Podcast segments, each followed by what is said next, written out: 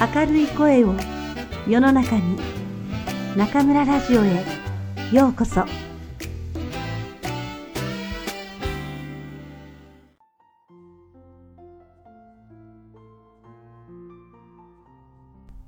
あなたに送る人生の薬箱。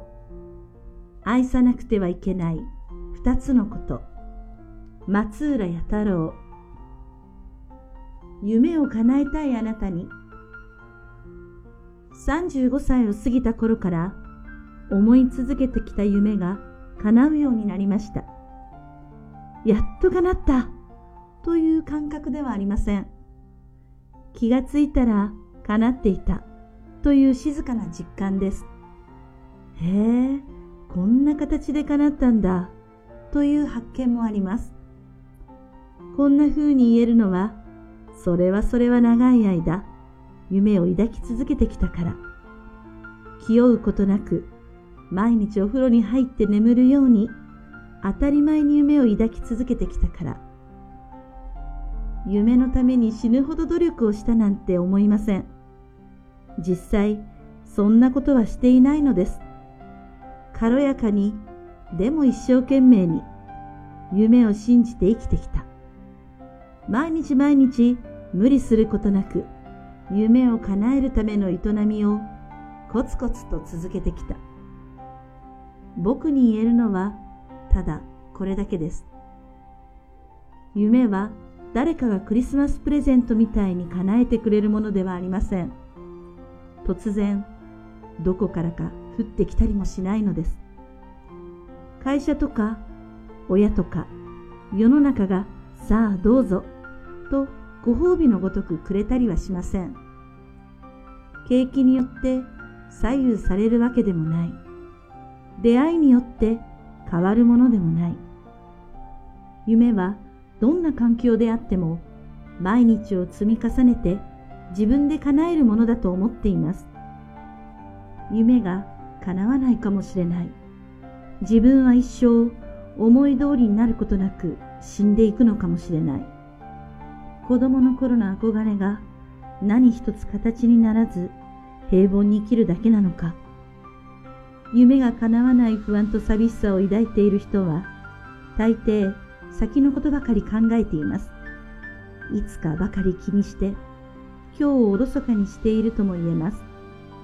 本当に夢を叶えたいなら、一番の近道は、今日一日を精一杯生きることです。先のことより今日の充実感、達成感を大切に味わうことです。たとえ辛いことがあっても、その現実から目を背けず、丁寧に生きる。過去にとらわれず、未来に心をさまよわせず、今日を生き抜くことが大切です。今日一日を精一杯生きれば、明日は自然とついてきます。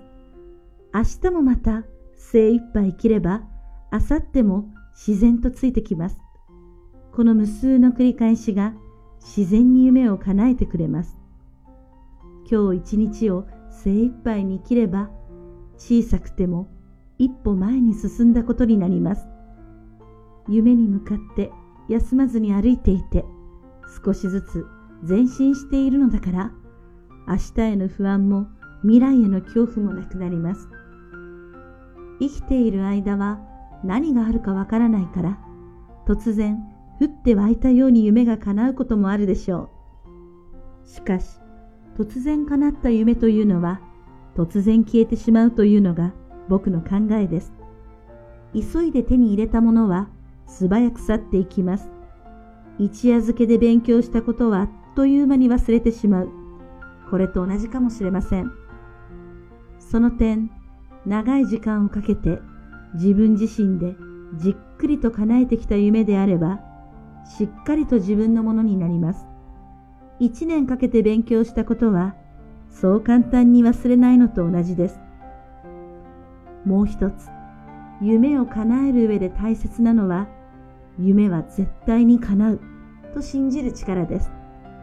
どうせ無理だと思いながら、日々を精一杯生きることはできません。僕がいいなと思うのは、肩に力を入れることなく、夢は自分が思っているより叶う。夢は意外と叶う。と軽やかに、しなやかに信じる力です。よく言われることですが、夢を叶えた人というのは、夢を忘れず、夢を諦めなかった人でしょう。あなたの夢は何ですか？と僕はしばしば尋ねます。わからない。夢がない。どんな夢を抱いていいのか思いつかない。と答える人がいて、僕はその度びっくりします。僕には一晩中話し続けてもまだ語り尽くせないほどたくさんの夢があります。一つ二つ叶ったところでまだまだ夢があるのです。夢がないという人は夢を抱く前にどうせと諦めてしまっている気がします。どうせこんな世の中だ。夢を抱いたところで叶えさせてくれる人なんか誰もいない。この諦めを忘れてしまう方法は二つ。今日を精一杯生きれば誰でも夢は自然に叶うと知ること。もう一つは夢を紙に書くことです。夢を書いている人は案外少ないものですが、僕は必ず書くことにしています。大きなものも小さなものもありますから、書かないと忘れてしまうものもあります。手帳でも紙でも構わないから、とにかく書いて毎日見ます。朝起きたら見て、昼間も見て、夜寝る前にも見る。見ているうちに潜在意識にすり込まれ、自然に夢につながる行動をするようになります。書くだけで無意識に働きかけるから、夢を書くのと書かないとでは全然違うよ。折に触れて僕は言うのですが、なかなか実行する人がいないから、随分もったいない話だと思っています。こんな経験がしたい。こんな風になりたい。漠然としていても、ささやかでも構いません。早速夢を書き出してみましょう。そして今日一日を精一杯丁寧に行きましょう。手帳に夢を書き出してみましょ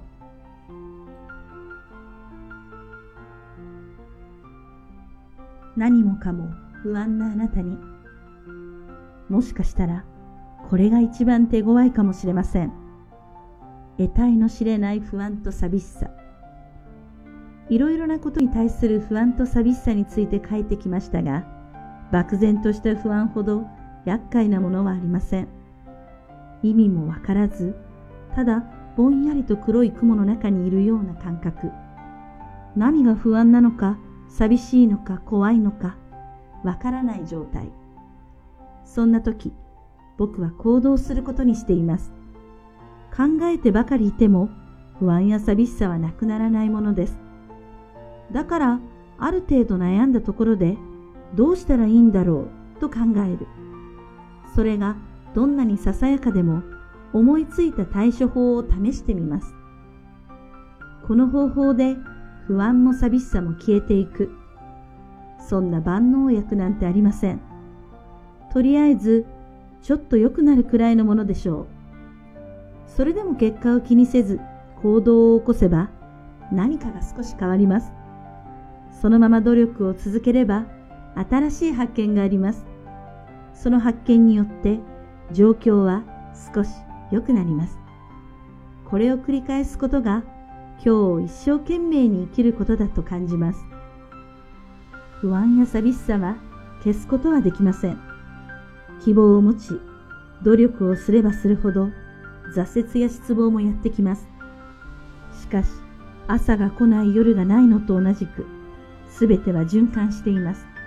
何事も解決するのではなく対処するという姿勢を保てば、ひるまずに行動できるようになるでしょう。もし何もしないでずっと考え続けていたら、心の病気になってしまう気がします。これから一生懸命生きていくにはどうすればいいでしょう？ある時僕は尊敬する編集者に尋ねたことがあります。その人は人気雑誌の編集長を歴任した名エディター、人のいいところを見つけて、褒めて、それを本人にきちんと目に見える形で伝える名人でもあります。僕が何をしても、誰よりも最初に気がついて、言葉にして褒めてくれる人です。ある雑誌で僕がコラム連載を始めた時も、面白い原稿ですね。とても楽しみにしています。という感想を記したハガキを担当編集者より先にくれました。僕が暮らしの手帳の編集長になって最初の号が出た時には、発売日の次の日にハガキが1枚届きました。あなたのやっていることは素晴らしいです。これからも一生懸命頑張ってください。こんなに雑誌が面白くない時代なのに、何か可能性をすごく感じます。この名エディターと僕は、しょっちゅう食事に行ったり、個人的になくしている間柄ではありません。雑誌の業界でも大先輩であり、僕は親しくできるほどの立場ではないのです。それでも自分がやったことに対して世の中の人はどう感じているかと不安になった時、真っ先にハガキをくれる人なのです。これは僕に限った話ではなく、たくさんの人に同じような宝物を届けている方です。感想やお礼のハガキを書こうというのはビジネス本によく書いてあります。主にマナーとして若い頃の人脈づくりとして有効とされています。大ベテランであり、これ以上偉くなれないくらい認められた編集者であれば、人脈はこれから作る必要がないくらい豊かでしょう。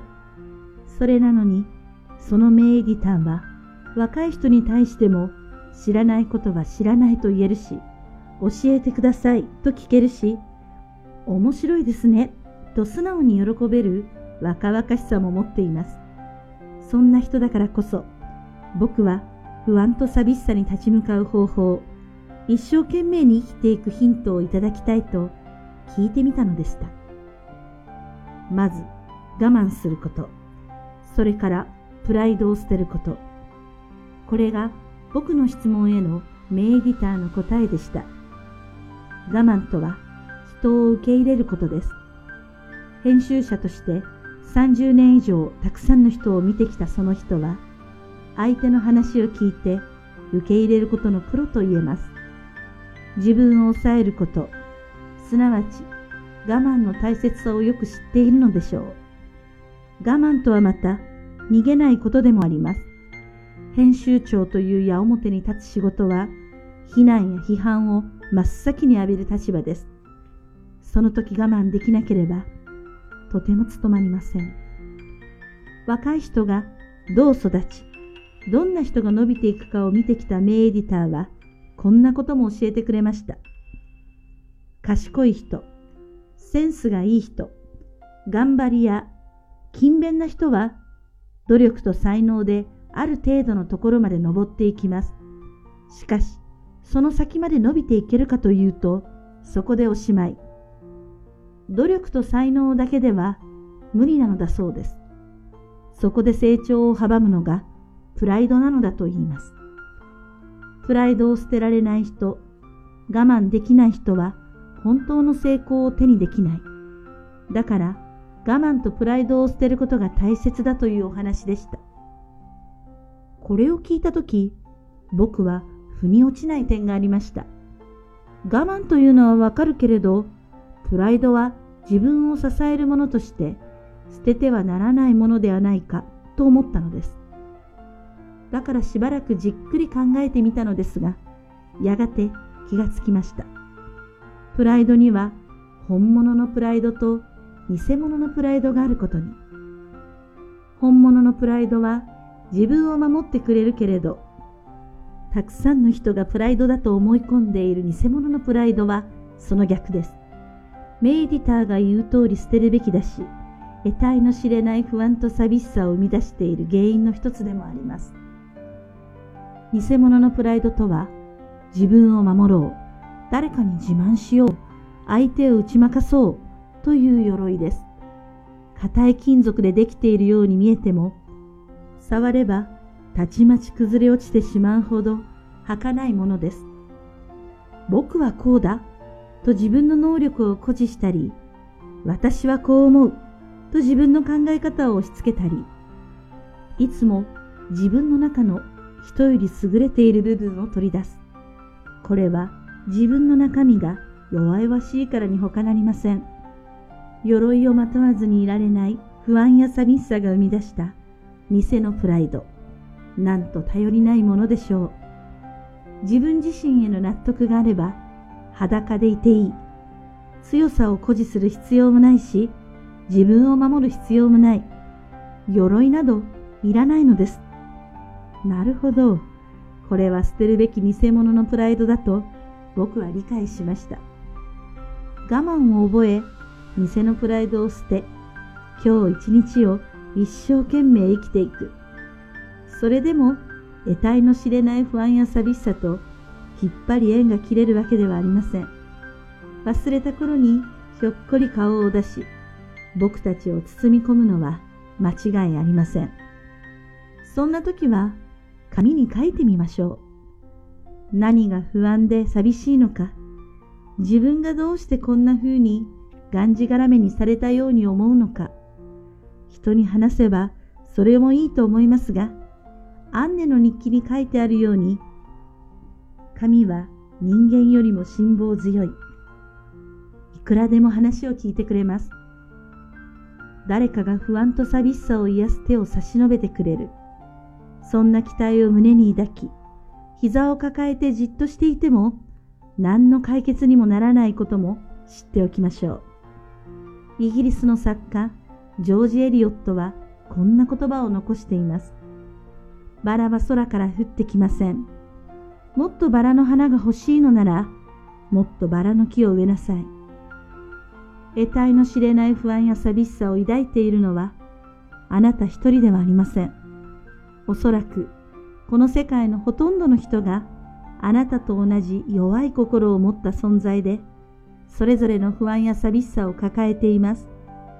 自分の持っている不安と寂しさを認め、抱きしめ、愛することができれば、不安と寂しさを持っている他の人を愛することができます。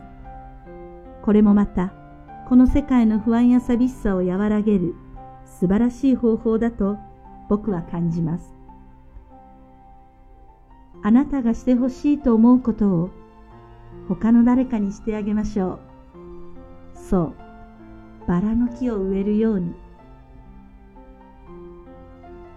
この章のまとめのエクササイズ。生まれてから今に至るまでの自分の年表を作ってみましょう。客観的に自分を知るために大層役に立つ方法です。主な出来事とその時の自分の思い、人からされて嬉しかったこと、嫌だったこと、それらを記憶の中で一番古いものから順に掘り起こしていくのです。最初は1時間かけても2、3個しか出てきません。じっくり時間をかけましょう。断片的にでも埋めていけば、次第にスルスル糸がほぐれるみたいに記憶が蘇ってきます。記憶は自分に都合のいいような編集作業をしますが、できれば客観的な事実を並べていくといいでしょう。ありのままの自分を知れば嫌なことばかりではありません。もちろん素晴らしいことばかりでもありません。全部をひっくるめて歩いてきた自分を、さあ、これからも頑張ろう、と愛してあげるといいでしょう。